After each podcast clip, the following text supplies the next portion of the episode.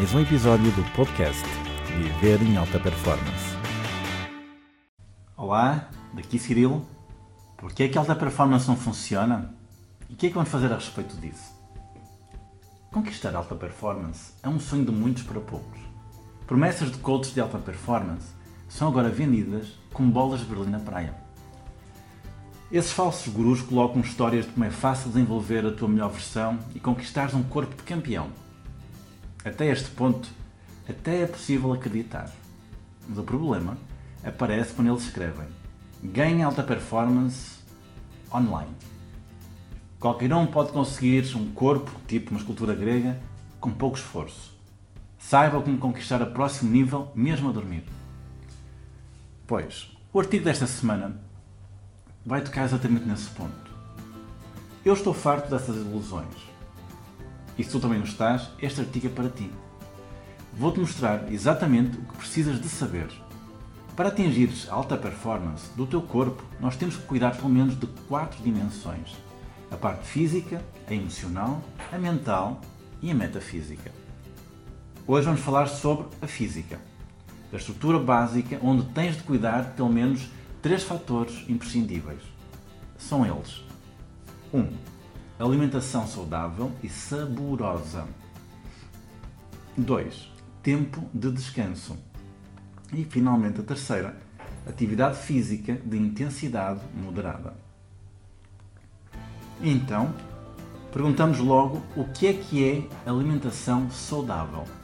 Como é que nós vamos definir uma alimentação saudável e saborosa?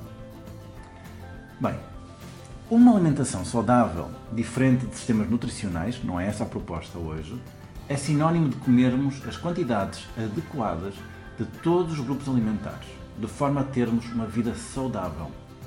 Uma boa dieta faz parte de um estilo de vida que promove a boa saúde. E uma boa dieta tem de incluir vários grupos alimentares, certo ou errado? O ponto crucial de uma alimentação saudável e saborosa é uma dieta equilibrada. Uma dieta equilibrada, ou seja, uma boa dieta, significa consumir alimentos nas quantidades certas para a tua morfologia e fazeres uso das especiarias. Já vamos ver mais à frente a importância das especiarias.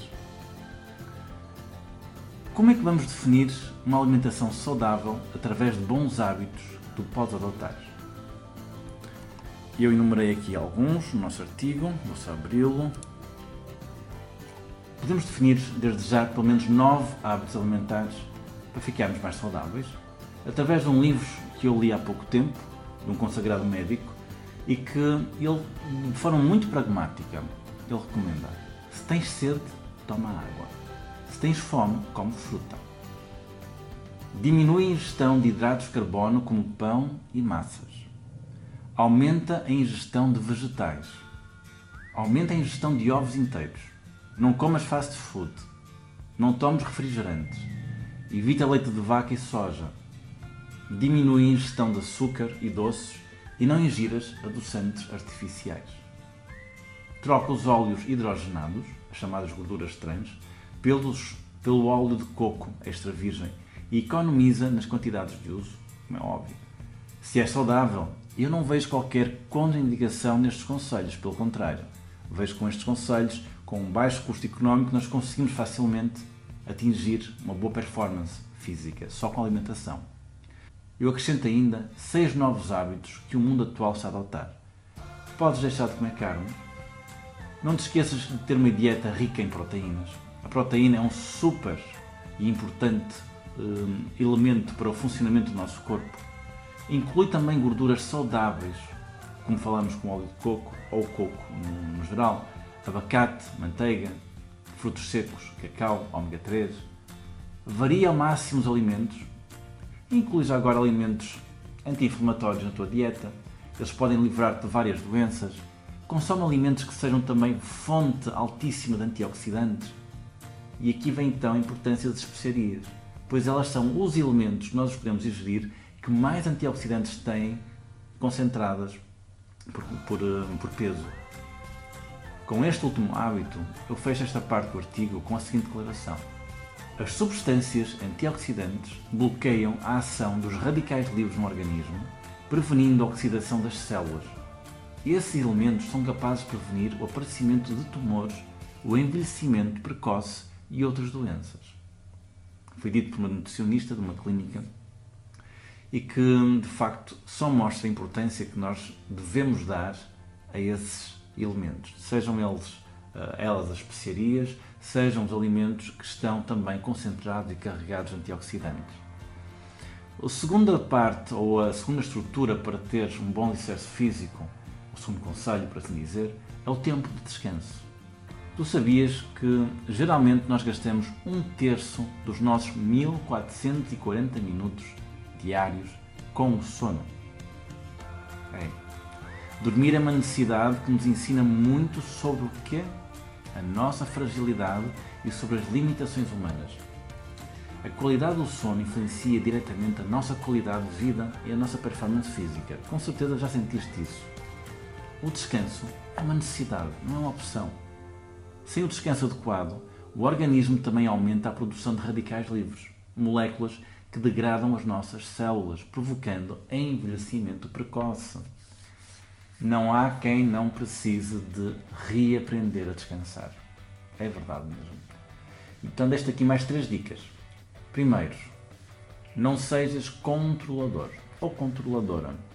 Pessoas controladoras têm excesso de trabalho, de funções, de tarefas e de preocupações. Planeia o teu descanso. Faz disso uma prioridade. Coloca mesmo na agenda. Na hora de descansar, descansas. Apenas isso. E relaxa. Ou seja, relaxar é também confiar. Se otimista, tu podes descansar. Tu lembras-te do artigo com as 21.2 dicas para acordar cedo? Pois bem, se não te lembras, vai lá e relê. Tem pelo menos dessas 21.2, 8 que retirei dessa lista. Evita ler, falar ao telefone, trabalhar ou comer na cama na hora de dormir. Não te deites após ter comido em excesso.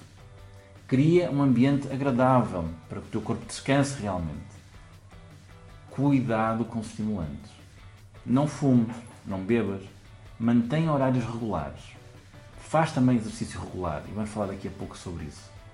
Dorme pelo menos 8 horas. Muitos estudos reportam uma maior capacidade de recuperação corporal em processos como a síntese proteica, por exemplo, a reparação de tecidos durante o sono. Portanto, lembra-te de dormir. O descanso é necessário para o próprio progresso, para a tua evolução, o teu desenvolvimento para um outro nível. Muitas vezes nós queremos tanto atingir os resultados que a nossa mente está sempre focada no resultado, mas se não descansares, não evoluís. Finalmente, a atividade física de intensidade moderada. Segundo um estudo realizado nos Estados Unidos, quem pratica atividade física e mantém o peso dentro da normalidade pode chegar a ter 12 anos a mais de vida. Bom, não é? Além de acrescentar qualidade aos anos de vida acrescidos. Dois em um. Os principais benefícios da prática regular de atividade física de intensidade moderada, atenção, moderada, são a redução do stress, o fortalecimento de quê? Músculos, ossos, ligamentos. Faz todo o sentido. Para as mulheres, há mesmo uma redução dos sintomas de tensão pré-menstrual. Há uma proteção contra doenças cardiovasculares, uma considerável melhoria da qualidade do sono, uma melhoria da digestão, uma melhora também do desempenho sexual, melhoria da capacidade de concentração mental e mesmo melhoria da qualidade de vida, diminuição da massa gorda e, claro, aumento da massa muscular. Encontramos também como consequência a própria melhoria da função cardiovascular e respiratória na consequência, também encontramos e conseguimos conquistar aumento de força muscular, aumento da taxa de metabolismo em repouso, o que significa que vais queimar mais calorias, acumular menos gordura, a própria melhoria da função imunitária, atraso de certos processos do envelhecimento, aumento da sensação de bem-estar e de autoestima. Encontramos ainda, como consequência, melhoria dos estados de depressão e ansiedade. Para a obtenção destes benefícios descritos,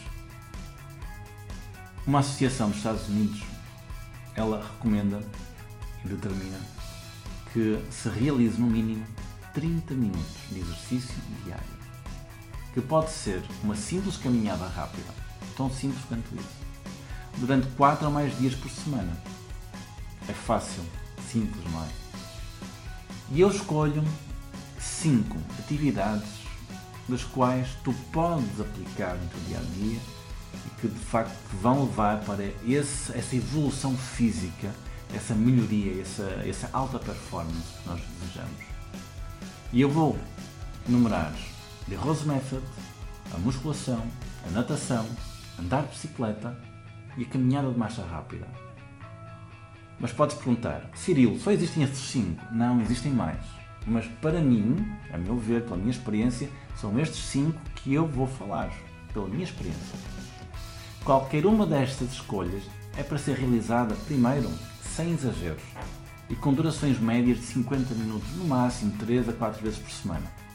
Destas 5, a escolha que poderás realizar todos os dias, por não ser exclusivamente atividade física e também ser, ou melhor, ser principalmente um lifestyle, é o The Rose Method. O Rose Method, para iniciantes, é simplesmente a colocação de quatro técnicas muito importantes. Reeducação respiratória, para aumentar a tua capacidade. Aumento da consciência corporal. Desenvolvimento do tónus muscular, da flexibilidade. E relaxamento muscular induzido. Para além destas técnicas, o método, o Rose Method, valoriza a boa alimentação, o cultivo de boas relações humanas, boa cultura, entre outros conceitos. É sem dúvida um dos poucos sistemas em que, como escrevi logo no início, consegue desenvolver o indivíduo em pelo menos quatro dimensões: o físico, o emocional, o mental e o metafísico. É o mais completo, não tenho dúvidas.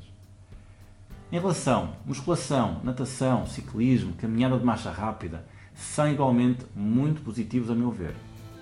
Porém, como qualquer desporto, estão sujeitos a lesões quando aplicados de forma errada.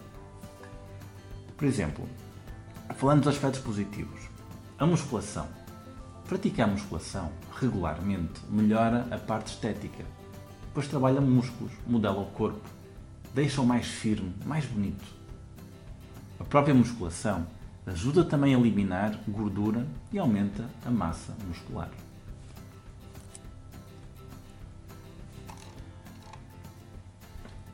Sobre a natação.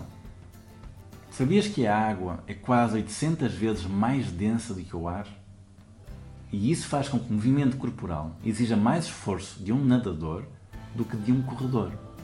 Oferece também a capacidade de trabalhares todo o corpo e sem qualquer impacto severo sobre o teu sistema esquelético. Andar de bicicleta. Dois fatores para andar de bicicleta que são positivos. Primeiro, com a bicicleta, os teus joelhos ficam protegidos, já que mais de 70% do corpo gravita sobre um selim. Para além disso, as coxas e os glúteos endurecem.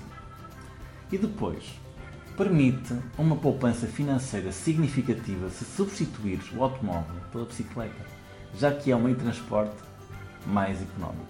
Tens dúvidas? Eu não tenho. A caminhada de marcha rápida é de baixo impacto ao contrário do que acontece com outros exercícios como correr, saltar, subir, descer de degraus, a marcha diminui o impacto do pé no solo, evitando o risco de lesões. É uma boa estratégia para combater o sedentarismo. As recomendações de saúde indicam que para manter um estilo ativo, as pessoas não devem permanecer sedentárias mais de duas horas. Sabias? E agora? toca aplicar estes três alicerces.